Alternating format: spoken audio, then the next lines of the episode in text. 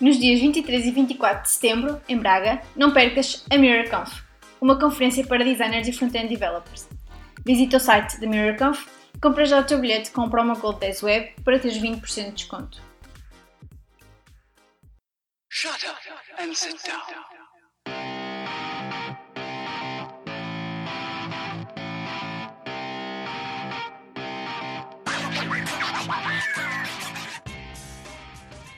Sejam bem-vindos ao 10 Web, o podcast em português sobre desenvolvimento web.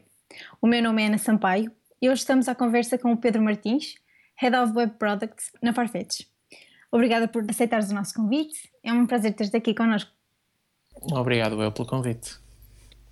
Pedro, a primeira questão tem um pouco a ver com títulos e com nomes daquilo que nós fazemos.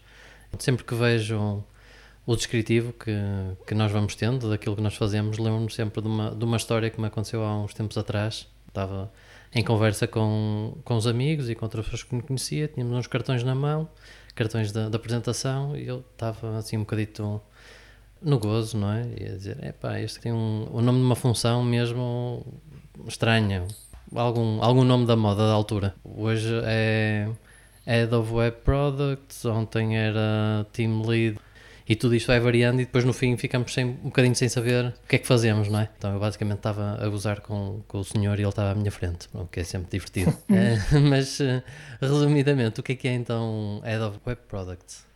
Head of Web Products são nomes que nós próprios na Farfetch não, não tínhamos, se calhar há um ano atrás, e que têm a ver com, com o próprio crescimento da empresa. Basicamente o que quer dizer é que trabalho na área de produto, que que lidera uma equipa que desenvolve produto e que desenvolve produto web. Portanto, é, é isso que quer dizer. Na nossa estrutura de produto, nós temos o, o Product Owner, que noutras empresas é o Product Manager, mas que vai dar ao mesmo.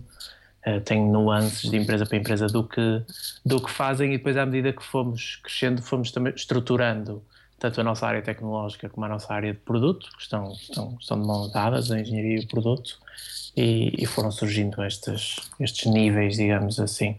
Mas não é mais do que, do que isso, é uma função de coordenação de desenvolvimento de produto e esse produto é web.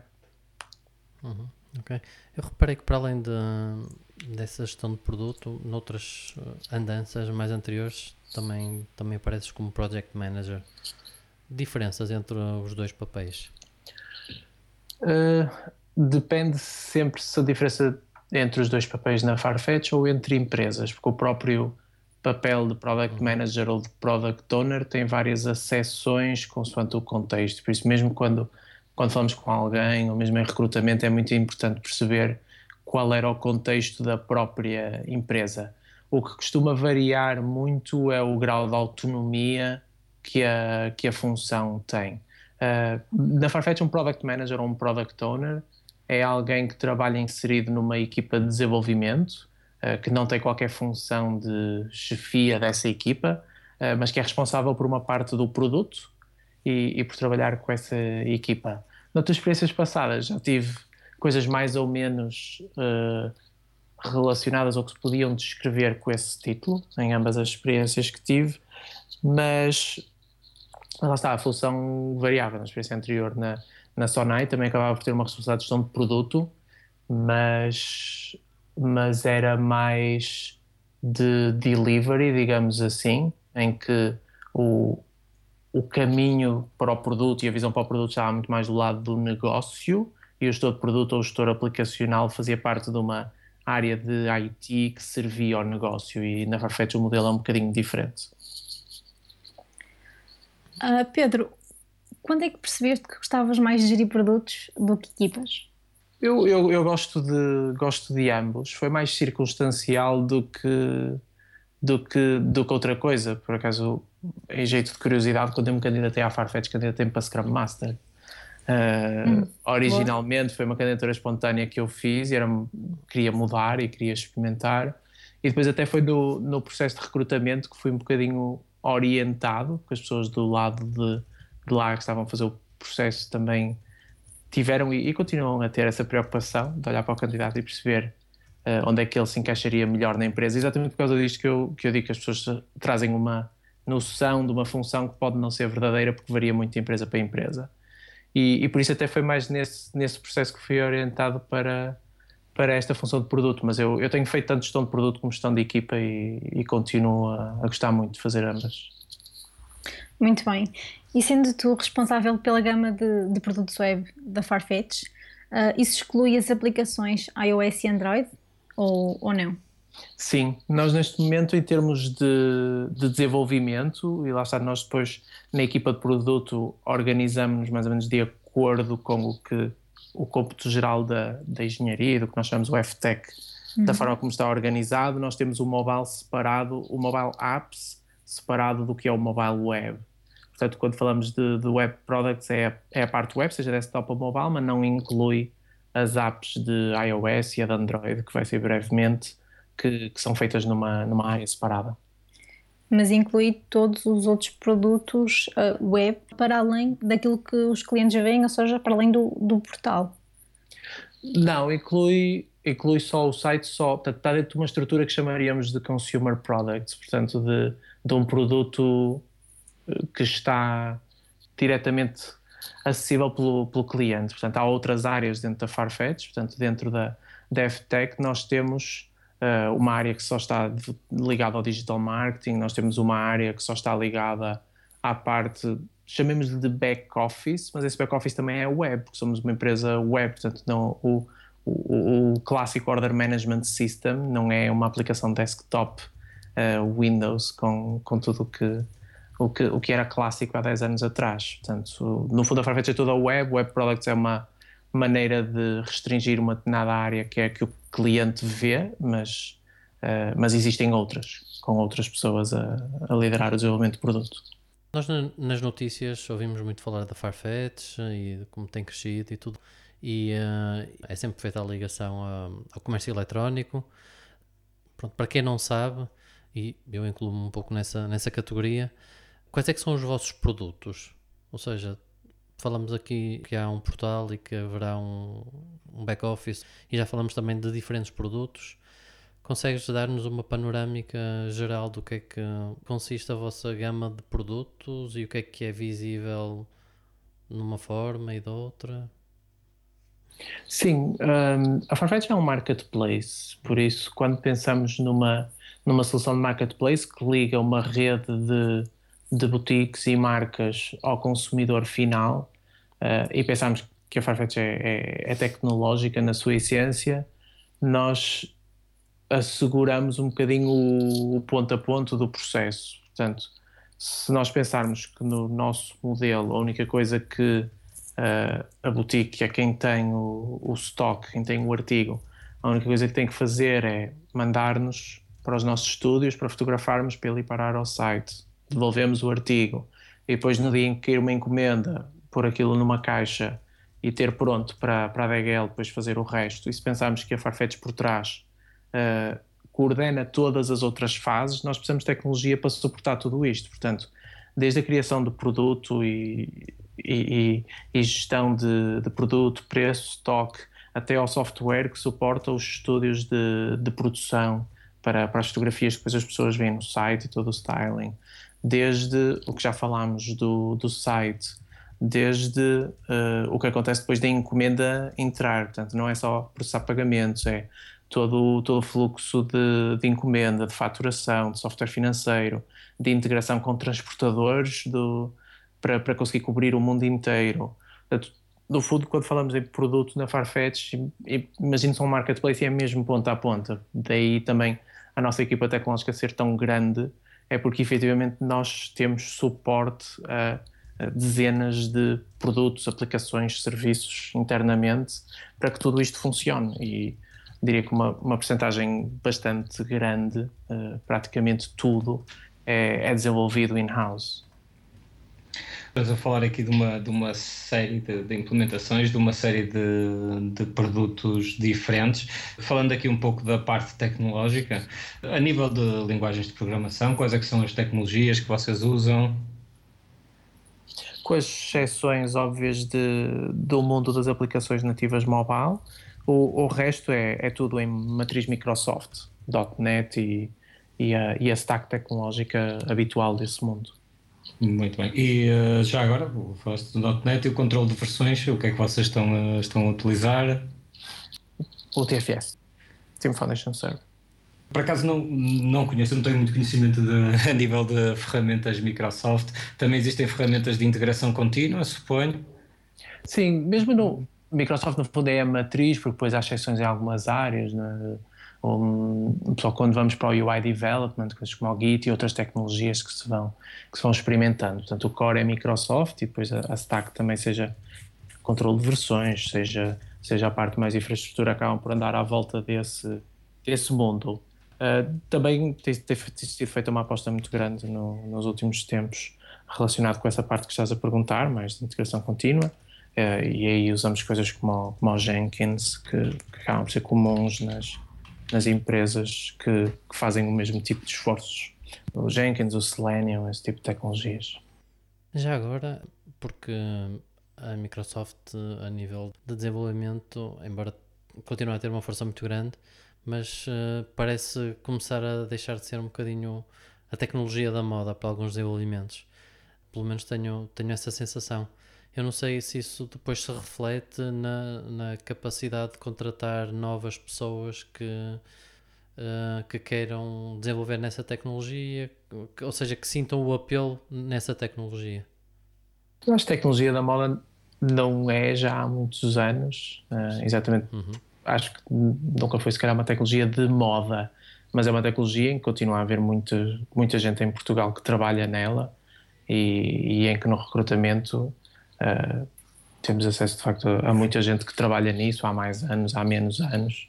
Não vejo aí grande, grande diferença. Também não tenho dados suficientes para. Já saí da faculdade há uns anos, lembro-me do meu tempo e das tecnologias que, que, que, na altura gostávamos de experimentar, mas não faço ideia hoje exatamente se é mais ou menos representativa. Neste momento não, não é uma limitação para nós. Ok. E um, se calhar falando um pouco do, do dia a dia, do, do teu trabalho, uh, pronto, já falamos genericamente do que é que faz uma pessoa como tu, mas queres detalhar uh, uma semana de trabalho? Como é, que, como é que seria uma semana típica? Existe semana típica ou é sempre coisas uh, inesperadas? Diria que semana típica não, não, não existe não, no negócio e numa empresa não, não crescimento como a nossa acaba por, por o desafio estar constantemente a renovar e, e coisas novas, mas existem algumas coisas recorrentes. Obviamente, nós quando trabalhamos produto temos mais ou menos dois ou três horizontes temporais. Quando és product owner e estás dedicado a, a, uma equipa, trabalhas muito em ciclos de duas semanas, se o teu sprint for de duas semanas. Por isso, se calhar não tens, as tuas semanas não são iguais, mas em blocos de duas acabam por se repetir. O product owner, e eu também fiz isso durante, durante um ano e meio, uh, tenho os, no fundo as, as reuniões do, do Scrum, as cerimónias do Scrum, e por isso acaba por, eh, por sei lá, a primeira semana típica anda muito à volta de começar a semana com um sprint planning, com a equipa. Uh, durante os outros dias uh, temos a Daily Scrum e, e, e, participa no que for preciso durante o sprint para, para ajudar a esclarecer o que a equipa precisar e provavelmente está a preparar a semana seguinte, que é a semana em que temos os refinements, ou a quem chamamos groomings, em que, em que o Product Owner leva temas novos à equipa para discutirem, analisarem, estimarem e, e, tudo acaba no fim das duas semanas com a retrospectiva. Ao mesmo tempo também há sempre esforços de realiza acontecer e à medida que, que as várias histórias, que os vários desenvolvimentos vão terminando, o Product Owner entra sempre em jogo para fazer a fase da, da aprovação. Uh, depois também também a cada três meses também temos esforços de roadmap, que também são, são coisas de atualização de, um pouco do que vamos fazer a seguir. No meu caso, atualmente, não há propriamente uma, uma semana típica, portanto, há um lado mais ligado ao produto, ligado a estes esforços de roadmap, de análise de temas novos, de, de, de tudo o que isso implica, e depois também outras, outras coisas que vêm com também relativa, relativas à, à própria organização da, da, do que nós chamamos da, da FTech. Os temas vão surgindo acredito que, que essa questão dos temas vão surgindo também tem um pouco a ver com o crescimento da empresa. Estou a, estou a partir do princípio que esse crescimento acontece porque se pretende implementar novas funcionalidades, chegar a novos mercados e se calhar cada equipa tem que se especializar e, e subdividir-se em duas para, para responder a essas necessidades? É, é por aí ou, ou nem tanto? Sim, sim. E, por um lado, nós temos ao mesmo tempo duas realidades. Essa é exatamente o que tu dizes, por isso, à medida que vamos crescendo, e é isso que temos feito no, nestes, últimos, nestes últimos dois anos, uh, tu vais conseguindo uh, crescer e ter espaço para investir cada vez mais nas, nas áreas de produto que são mais importantes e também segmentá-la. Um exemplo fácil, nós se calhar há dois anos atrás tínhamos duas únicas equipas, apenas duas equipas para, para o site inteiro e se calhar uma delas tinha tudo o que acontece antes do checkout e por isso se alguém falasse exemplo, da qualidade da nossa pesquisa nós provavelmente conseguíamos fazer qualquer coisa para a pesquisa uma vez por mês, uma vez, dois em dois meses. Estávamos a falar de uma equipa de três ou quatro developers que tinha que tratar praticamente um site inteiro. Quando, à medida que crescemos e se passarmos dois anos para a frente, nós temos uma equipa apenas para pesquisa e uma equipa apenas para checkout e uma equipa apenas para nada área. Por isso, à medida que fomos crescendo, conseguimos fazer isso e por isso muito do, dos desafios do dia a dia são como é que se consegue fazer esse crescimento de uma forma sustentável. Outro também tem a ver com a diversificação também de áreas da empresa. Portanto, enquanto há dois anos atrás nós trabalhámos sobretudo neste, nesta ótica de marketplace, entretanto, houve um esforço muito grande para construir uma, uma API para depois servir as outras estratégias. Para, pois também há muito trabalho que acaba por surgir para colaborar, para fazer acontecer novas áreas como as apps mobile, como o Black and White, que é uma área de white labeling que nós temos para, no fundo, pegarem todo o nosso know-how uh, operacional e tecnológico e poder uh, servir uh, clientes que são, que são marcas e que usam a nossa solução de white labeling, ou até uma área bastante interessante e inovadora que, que temos apostado nos últimos tempos, que tem um bocadinho o nome pomposo de Store of the Future, que muita gente usa, mas que é, mas que é muito um laboratório de, de R&D, de tentar eh, juntar o online e o, e o, offline e trazer inovações para, para a loja. No fundo, quando nós estamos a falar de web products, alguém tem que servir também estas áreas. Portanto,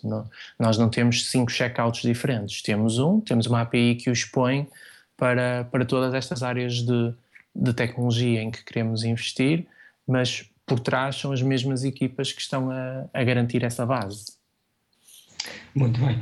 Uh, começaste a tua carreira como, como software developer e agora és uh, Head of Web Products e uh, estás envolvido mais na área do, do produto. Como, como, é que o teu passado como developer contribui para este teu novo papel? Eu acho que contribui bastante. Eu gosto muito da. Eu continuo, continuo a gostar de estar muito envolvido na parte tecnológica e sou particularmente fã de de, de pessoas que trabalham produto que venham dessa área, por, obviamente por, por, por defeito de formação, acabo por ser, por ser adepto disso.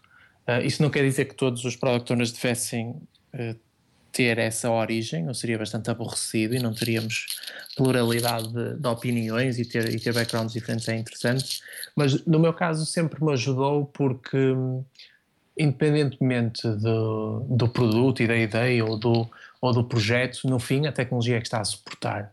E por isso tu tens a capacidade de pelo menos perceber a complexidade ou, ou de conseguires entrar numa discussão não de detalhe, mas de falares a mesma linguagem que todo o resto da equipa, uh, eu acho que vai sempre ser uma, uma mais-valia, quer para o relacionamento dentro da equipa, quer mesmo para algum realismo e pragmatismo que por vezes falta a pessoas que não conseguem uh, perceber tão bem o que é que é depois a fase de desenvolvimento e o que são os timings e porque é que este trabalho demora três meses, uh, na minha cabeça parece algo tão simples. E por isso a mim é algo que, que sempre me ajudou a a estar mais dentro da equipa e a perceber melhor do, do que fazemos. Eu sei também que foi na, na Alert que iniciaste o teu percurso profissional, onde foste team leader, precisamente de, de desenvolvimento. Queres contar um pouco mais sobre o teu percurso? Sim, portanto, eu, eu, eu tirei engenharia informática na FEUP, no Porto, por isso, depois, habitualmente, no, no quinto ano, tínhamos hipótese de, de fazer uma tese barra estágio, mas mas tínhamos hipótese de fazer um ambiente mais teórico ou um ambiente mais prático, e eu sempre quis num, num ambiente mais prático. Uh, na altura ela seduziu-me exatamente porque de, era das, das opções mais web, digamos assim, e era uma área que eu queria que eu queria experimentar. Na altura, como muita gente ainda estava um pouco dividido com em que área gostaria de trabalhar, e, e, surgiu essa oportunidade, por isso fiz lá, fiz lá o meu estágio, integrado numa equipa de desenvolvimento web, apesar de, da empresa ser uh, 90%, em, em termos tecnológicos, 90% orientada para o software clínico, que é efetivamente a, a fonte de rendimento da empresa.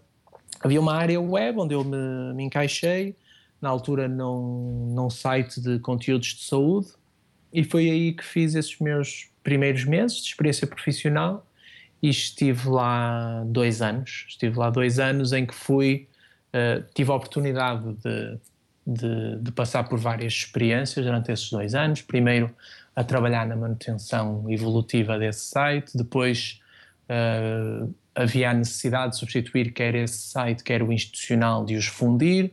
Por isso aproveitámos para também mudar de tecnologia. Na altura trabalhávamos numa, numa tecnologia da Adobe chamada Cold Fusion, que, que não desejo a ninguém e, e, que, e que nem se.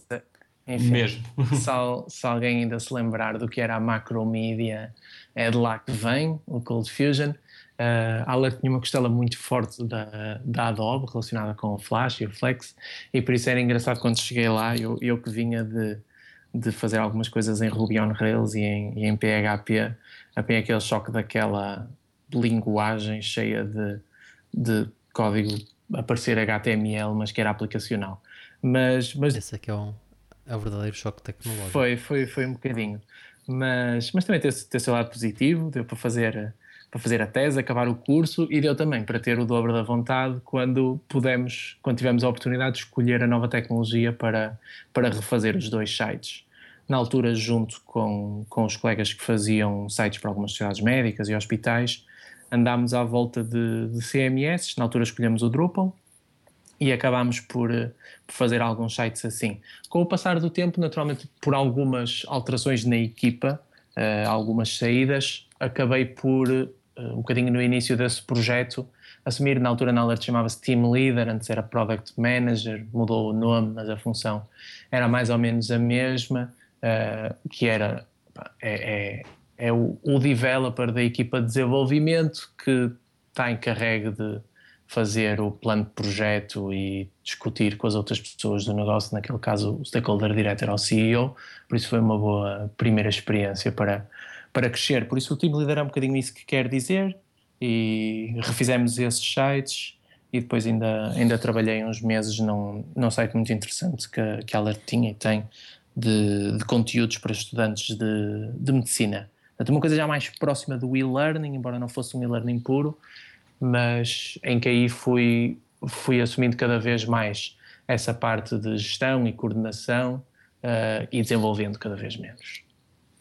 Muito bem, eu tenho que fazer esta pergunta: porquê Drupal e não outro CMS? Ora bem, nós na altura olhámos para o, para o, para o Joomla, para o Drupal e para o WordPress. Eram os três uh, grandes na altura, os três principais concorrentes. Na altura eliminámos o Joomla porque não tinha a flexibilidade que nós, que nós precisávamos. Um, nós não, eu acho que não explorámos provavelmente suficiente o, o WordPress, é daí que vem a, a pergunta. Acho que acabámos por escolher o Drupal um bocado por vício de, de programador, na altura parecia-nos o mais extensível, aquele que nos permitia ir mais ao osso, digamos assim, e se quiséssemos mudar, conseguir mudar tudo.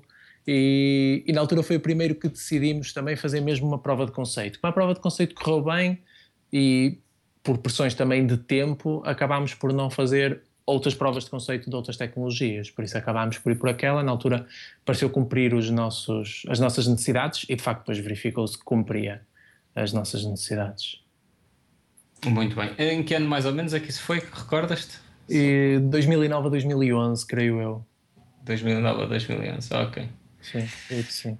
Muito bem. Eu só estava aqui a pensar mais ou menos em que, em que estado é que estava o WordPress nessa altura, ainda estava um bocadinho verdinho. Não, não é, é... Eu, eu, tive uma, eu tive uma experiência com o WordPress o, o ano passado e, e gostei do estado atual e, e, e, acabei por pensar nisso mesmo, no, porque é que na altura não escolhemos o WordPress porque gostei efetivamente do estado atual e em termos de utilização deu um, salto quantitativo face ao, face ao Drupal que é, que é incomparável, claramente afirmou-se.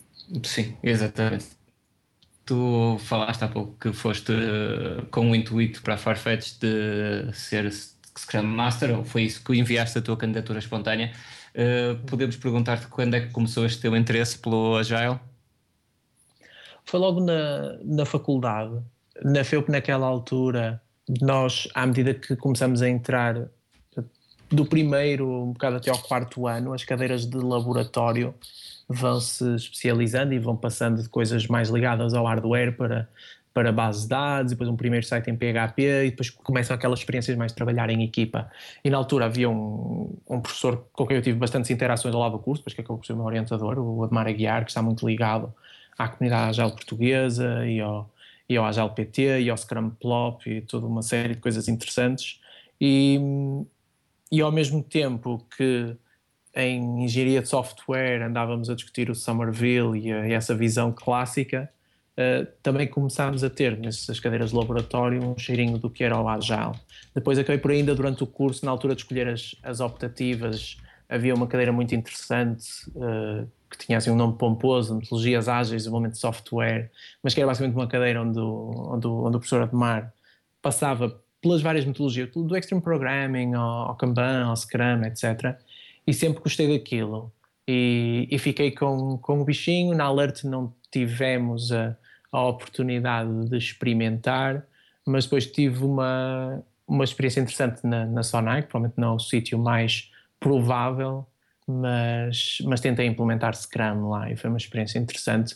E por isso voltei a, a reavivar esse gosto, e exatamente isso fez-me sentir saudades de trabalhar dentro de uma equipa, como, como conseguia na Alert, que não deixava de ser uma software house, ou como uma empresa de, de serviço e de retalho é um bocadinho diferente, é muito mais virada para modelos de, de outsourcing e de contratação de fornecedores, de, de projeto, e, e, foi isso que depois também me levou a, a voltar à Farfetch, a um ambiente mais agile, e mesmo ter entrando para, para a carreira de produto, é uma área que continuo muito, muito ligado e que me dá bastante gozo referiste que trabalhaste durante algum tempo na Sonai, que tem uh, vários sites e-commerce. A Farfetch também pode ser considerada um site de e-commerce. Diz-me uma coisa, qual é o futuro que prevês para o e-commerce? As tendências do que, do que se tem visto em termos mais de negócio é que continua a crescer. A penetração vai dependendo muito dos países. Há países como como a Inglaterra ou o UK, em que a penetração já é muito mais forte do que, do que noutros, e depois também depende muito do setor, mas acho que em termos de negócio é, uma, é, uma, é algo que se vai acentuar. Não, não acredito, e, e, acho que isso se tem visto, os profetas da desgraça do, do offline começam a não ter grandes motivos para continuar a profetizar isso, porque não, a experiência física não vai desaparecer, mas é, é inegável que o, que o e-commerce tem uma comodidade que, que, que, é, que é incomparável. Acho que há algumas áreas que o e-commerce ainda precisa de resolver, principalmente o, o last mile, portanto, é cada vez mais fácil ter acesso à gama e comparar, e é cada vez mais fácil uh, todo o processo de site. Na minha opinião, continua a ser uma, uma dor o receber o produto, principalmente num país como em Portugal, surgem algumas soluções mais interessantes lá fora, mas, mas acho que continua a faltar alguma aposta em tornar mais fácil receber. Portanto, se tu não quiseres receber a tua encomenda no sítio onde trabalhas e trabalhares, não estás em casa à espera que, ela, que a DHL te venha entregar. Portanto, coisas como click and collect, on-demand delivery, esse tipo de, de funcionalidades começam a ser uh, mais comuns no, no e-commerce. Acho que são uma área que, que, que há de estar no futuro. Outra coisa que é interessante ver neste momento é o, a migração do e-commerce para um aspecto mais conversacional. Isto não estou a falar muito de bots, que ainda há que perceber se são o, o, hype do momento ou o que é que sobra desse hype, mas começam a surgir algumas experiências interessantes de, eh, de novos paradigmas de muito já que já nascem no, no móvel, no mobile, e em que simplesmente há num, num ambiente mais de conversação, uh, com muita muito reconhecimento, muito natural language processing à mistura e, e, e também alguma, sempre alguma parte humana, mas de, de, de começar a abandonar o, o, exclusivo de chega a um site, pesquiso um termo, vejo 3 mil artigos e acabo por escolher um se não me aborrecer, para um, como já começam a surgir apps de eu quero um artigo deste género, vem uma proposta, digo se quero outro ou não, ou digo se quero comprar ou não e está feito, e demorou muito menos tempo. Por isso acho que o e-commerce vai, vai passar um bocadinho por aí, por esse lado operacional, por novos modelos de, de descoberta de produto e, e também algumas coisas mais à volta de personalização, que não são propriamente novas, há muita coisa que a Amazon há 10 anos já fazia, mas que por uma razão ou outra ainda não são assim tão ubíquas. Eh, consideras que é necessário uh, criar especificidades para o mobile, um, ehm, comparando com, com o web tradicional? Sim, eu acho que uma curiosidade muito grande que eu tenho no mobile, uh, e é uma discussão que surge muitas vezes, é o, o que é que é mobile quando falamos? É mobile como canal ou é mobile que estamos a falar de apps? Porque, por exemplo, já se uhum. falava há muito tempo de, de que a Apple, já existia o rumor há uns tempos, de que a Apple ia transferir o Apple Pay para. Um, para a experiência de mobile web. E vai ser interessante ver até que ponto é que portanto, o dispositivo tem de facto capacidades nativas que atualmente as apps aproveitam melhor quando são construídas de forma nativa, porque estão ligadas ao sistema operativo de outra forma. Uh, se essas capacidades que tornam as apps distintivas começarem a migrar para, vamos imaginar, o Safari no iPhone, vai ser interessante perceber qual é que é de facto o peso do mobile web e como é que as empresas vão olhar para o investimento que existe de fazer uma app de raiz, em vez de simplesmente trabalhar num site responsive com determinadas adaptações para tirar mais partido dos dispositivos. Eh, eu hum, já não sei se foi há um mês ou dois, estive no XLX e uma das apresentações mais interessantes a falar um pouco sobre a utilização de, de algumas plataformas. Pronto, ela falou essencialmente do mercado asiático e a forma como eles se apropriavam de algumas plataformas, umas mais conhecidas no Ocidente, outras nem tanto, para, para vender online. Uh, desde um dos exemplos mais curiosos, que era o, o senhor que vendia, vendia ovelhas através do Instagram, até uh, às pessoas que, que tinham a sua loja no Facebook, que depois enviavam os comprovativos de pagamento por Messenger e aproveitavam na entrega do, do produto, em vez de levarem só um número, levavam logo três ou quatro, a pessoa experimentava no momento e, uh, e pronto, e resolviam assim todos esses problemas. Um, há algum tipo de concorrência que vocês vejam que vos pode prejudicar de alguma forma a esse nível em relação ao vosso modelo ou, ou que possa ser um, um, problema para, para o vosso modelo de, de marketplace? O nosso modelo e, e a Farfetch em si tem uma vantagem competitiva muito interessante, que é ao estar assente uh, numa ótica de curadoria mas que acaba por também lhe trazer uma, uma quantidade de estoque, uma diversidade, é mais a diversidade até do que a quantidade, uh, inigualável.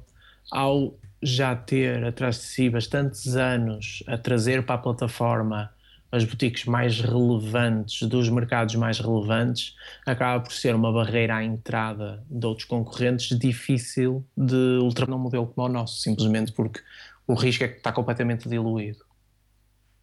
Pedro, mudando um bocadinho de assunto agora, uh, recentemente surgiu uma notícia sobre a criação de uma academia com a assinatura da Farfetch. Para quem não está a par, pode explicar-nos o que é que pretende ser esta, esta academia e qual o motivo da, sua criação?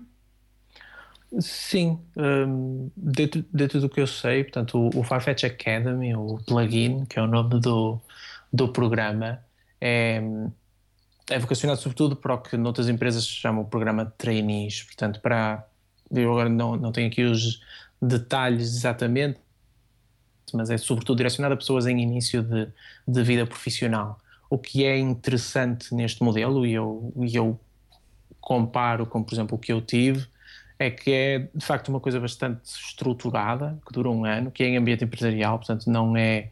Uh, há muitas experiências de tese que são num ambiente muito isolado. Esta é efetivamente uma coisa que está montada, portanto está adaptada a, a, a, três áreas diferentes, uh, em que as em que são escolhidos os, os, candidatos, portanto, creio que são 25 nesta primeira, nesta primeira instância, em que entram, têm um, um, processo de indução à empresa e à própria função, porque muitas vezes, lá está, quando saímos da faculdade, também não sabemos o que é que é um Automator ou o que é que é um .NET e qual é a diferença entre os dois.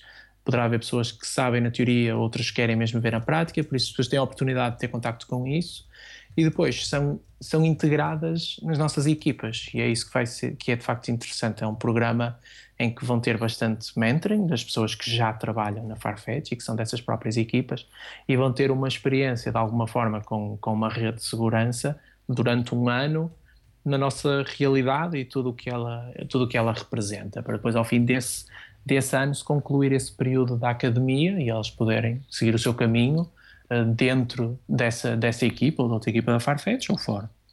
Como é que podemos ter acesso a este, a este programa? os nossos jovens licenciados que nos estão a ouvir podem candidatar-se um, a uma vaga nesta academia?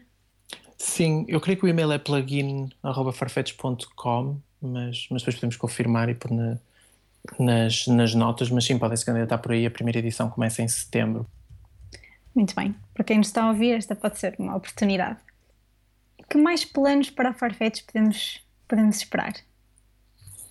Continuar a crescer, a área de tecnologia vai, não, não, não para de contratar nas principais áreas e, e tencionamos continuar. Portanto, aquelas áreas que estava a falar, seja o marketplace em si, seja a solução do white labeling, o black and white, seja o Store of the Future, nós temos uh, muitos desafios ainda por, uh, por explorar. À medida que vamos tendo mais capacidade, focamos-nos mais em algumas áreas e, simplesmente o, o, ritmo de evolução do negócio, da indústria, do e-commerce em geral, da internet e da tecnologia é tão acelerado que, que não é como se estivéssemos preocupados que para o ano não vai haver desafios. Portanto, os nossos exercícios de, de road mapping são sempre uma frustração porque, porque nós temos tanta coisa que queremos fazer e fazemos muito trabalho para, para ter a certeza que o que escolhemos apostar nas várias equipas são as, as coisas certas, mais alinhadas com, com trazer valor para o,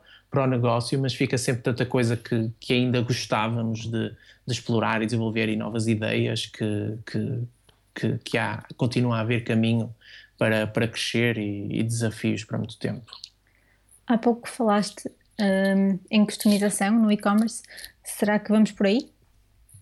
Sim, essa é claramente uma, uma área muito interessante, principalmente quando ligada também ao, ao, que é a descoberta do produto, ao Product Discovery. Um, um, dos, um dos grandes desafios dos marketplaces ao terem mais stock é também não serem, uh, não, não, serem overwhelming para, para quem está à procura de um artigo. E por isso ao mesmo tempo como é que tornamos essa experiência mais simples, como é que antecipamos quais são os artigos que são mesmo relevantes dentro daqueles 12 mil para, para o cliente, como é que também o fazemos descobrir marcas que ele não conhecia, porque sabemos que a partir dos, dos gostos dele ele também pode gostar? E como é que também o ajudamos nesse, nesse caminho. Por isso a personalização é, é certamente uma área, é uma área em que nós estamos a começar a fazer uh, alguns testes, provar alguns conceitos, algumas coisas que queremos explorar.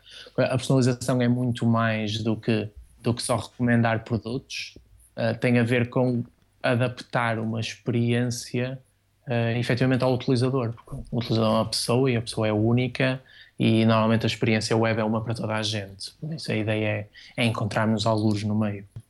Falaste aí de, de questões como que apresentar a uma pessoa, como ajudá-la a descobrir. Já estão a explorar alguma, alguma coisa a nível de machine learning e de, de explorar a informação que imagino que vocês devem recolher também em, em volumes grandes? Sim, nós temos, nós temos dois, dois lados. Portanto, a plataforma tem um aspecto muito intensivo de curadoria, por isso nós temos uma equipa que é o que chamamos de visual merchandising, que no fundo, sendo redutor, é como um vitrinista para a web. É, no fundo, tu vis ao site, os artigos que aparecem lá não estão ao calhas. estão, estão de acordo, quando vais a uma listagem de produtos, estão de acordo com uma proposta estética e uma curadoria que a plataforma oferece. Mas, ao mesmo tempo, uh, o que é trabalho manual não é 100% a interação do utilizador. Por isso, nós temos uma equipa de, de data scientists e data analysts crescente e que faz cada vez mais trabalho uh, esse aspecto. Um exemplo, uh, relativamente ao que estavas a perguntar, é efetivamente o, o, o ranking de produtos. Como é que tu uh, tens 3 mil casacos para mostrar e como é que 100%, de, de forma 100% automática, como é que tu os vais ordenar? E experimentamos com questões muito interessantes que vão desde, desde indicadores mais de negócio, do que sabemos que é mais interessante para, para a maioria dos utilizadores, a conceitos que temos testado que são, que são regionais. De, se tu estás a ver na, na Rússia, uh, se calhar o tipo de artigos numa determinada altura do ano que tu queres ver lá não são os mesmos da Austrália, porque na Rússia tu precisas de um casaco de peles e na Austrália precisas de um, de um casaco leve porque, porque lá é verão. E, e para um site e-commerce que não tem este tipo de inteligência, são tudo casacos. O que a taxonomia te vai dizer é que são casacos. Por isso há, há, um, há um mundo muito interessante para, para, para as nossas equipas, quer de desenvolvimento, quer de, de data science, e eu acho essa área fascinante e agora é, é, é, continuar a fazer esse caminho, acrescentando a dimensão utilizador e personalizar cada vez mais a, a experiência para ser cada vez mais fácil para qualquer pessoa chegar lá, encontrar um artigo que gosta e comprá-lo. Muito bem. Uh, para concluir, pedimos te agora algumas respostas rápidas, uh, mas antes de começar com as perguntas habituais, uh, uma curiosidade. sabes a origem do nome Farfetch? Eu não sei se tem uma, uma origem assim muito concreta, tipo uma história ou, ou, ou um episódio, mas acho que traduz mais uma, uma atitude, que foi o que, o que no, no, contexto em que, em que surgiu e em que, em que o José Neves fundou a empresa, creio que, que, era um bocadinho assim que ele via a, a ideia e o, que, e o que estava a fazer e o, e o risco que ele correu uh, compensou largamente, como vemos hoje. Muito bem. Uh, começando então com as perguntas habituais, as expectativas para os próximos 12 meses a nível do web? Uma das coisas que eu tenho mais expectativa foi, foi aquele tema que eu falei há pouco do, do mobile web versus o mobile apps. Estou muito curioso para, para ver por um lado, surgirem estes novos conceitos mais conversacionais que já nascem no mobile, que, que no e-commerce também começam a, a, surgir e será interessante. Portanto, por muito responsive que se faça, nós estamos sempre ali na web, começamos muitas vezes no desktop, por muito mobile first que sejamos. Por isso, vai ser interessante ver esses conceitos e vai ser interessante ver também as capacidades nativas de, de uma app será que vão continuar a transferir-se para o mobile web e será que vão pôr mais peso no mobile web e longe das mobile apps? Ou seja, vai ser muito interessante ver uh, para cada problema qual é a melhor solução. Por isso, estou muito curioso para ver como é que a web evolui nesse, nesse lado mais móvel. Muito bem. E qual é a app mobile que não dispensarias? Isto pode parecer um, um, pouco antiquado, mas para quem não tem Facebook, o RSS continua a ser o, o protocolo de eleição. Uh, o Feedly não é propriamente uma, uma app brilhante, mas é, mas é algo indispensável para mim. Tanto fora daquelas apps mais de, de trabalho, como, como o calendário ou o e-mail, é, é uma app normal da RSS que me permite ir, ir estando por dentro do que se passa. E qual é a ferramenta de produtividade indispensável para o teu dia a dia? Eu continuo a usar muito papel e caneta, uh, mas, mas depois acabo por, por recorrer ao, ao Evernote, muito falado nestes dias, como, como ferramenta para produtividade e é, e é o principal. Já agora vais continuar a utilizar? Sim, achei que depois de sete anos a usar o serviço deles sem pagar nada, uh, não me custava uh, pagar 30 euros por um ano e também devolver alguma coisa Uh, outra pergunta: um podcast ou livro fundamental? Eu ouço, ouço bastantes podcasts, mas de temas muito diversos. Por acaso, no que toca à tecnologia, um que gosto, embora sou, sou um bocadinho corporate, é o A16, A16Z, que é o, que é o podcast da Andreessen Horowitz, que apesar de ser uma, um, uma firma de, de investimento, os episódios acabam por ser muito dar espaço aos, aos analistas e ao pessoal que trabalha lá para falar sobre, sobre as tendências da, da tecnologia. Gosto em especial do, do Benedict Evans e dos episódios que ele faz sobre, sobre mobile e da visão muito pragmática que eles habitualmente têm, por isso acaba por ser esse, no mundo da tecnologia, o, o podcast que, que sigo mais religiosamente. Já agora, e, e não tecnológico? Não tecnológico, eu gosto bastante de ouvir o Planet Money, porque também tenho uma, uma costela antiga muito ligada à economia. Um, a, minha formação original antes da faculdade é, é essa e também de antecedente familiar e um, por isso ouço muito e depois também, também ouço outras coisas entre portuguesas e, e estrangeiras mas muito à volta disso, tecnologia, economia, música, política internacional, coisas desse género, mas variado. Ok. Agora uma pergunta que é, que é nova nesta, nesta lista um, e que lembramos agora mesmo enquanto estávamos a, a fazer o programa, mas que, e portanto é, é mesmo surpresa, um, uma, conferência a, a não perder nos próximos 12 meses. Alguma coisa que tenhas planeado? O Web Summit é demasiado clichê, por isso eu estou, estou expectante para, para ver como é que vai ser a segunda edição do, do Porto Tech Hub. Quem é que vai lá falar? Houve um ambiente interessante o ano passado, aquilo já era um, chamamos assim, um rebranding da, da Ripple, que, que a Blip e a Critical tinham, um, tinham organizado no, no ano anterior, por isso é a terceira vez que vou e estou, estou curioso para ver como é que vai ser. Ok. E sugestão de próximo convidado? com o próximo convidado, tenho dois amigos que têm percursos particularmente interessantes para, na minha opinião. O, o Júlio Santos, que tem muito à volta de, de full stack development, já fez coisas muito variadas um, em, algumas, em algumas startups, desde coisas mais ligadas a mídia até um marketplace de, de comida e, e há pouco tempo fundou a Life on Mars aqui no Porto. Por isso acho, acho que ele tem um percurso interessante e é, e é um ótimo orador. E, e, o Paulo Pereira, que também tem, tem, tem se especializado cada vez mais numa área de interaction design. Eles um dos meus colegas de curso, mas seguiram caminhos muito diferentes. E o Paulo está em Berlim e tem feito um, um trabalho também muito, muito interessante nessa área. E, eu sugeri-os aos dois. Pedro, obrigada pela tua participação no Desweb e nós voltamos no próximo mês.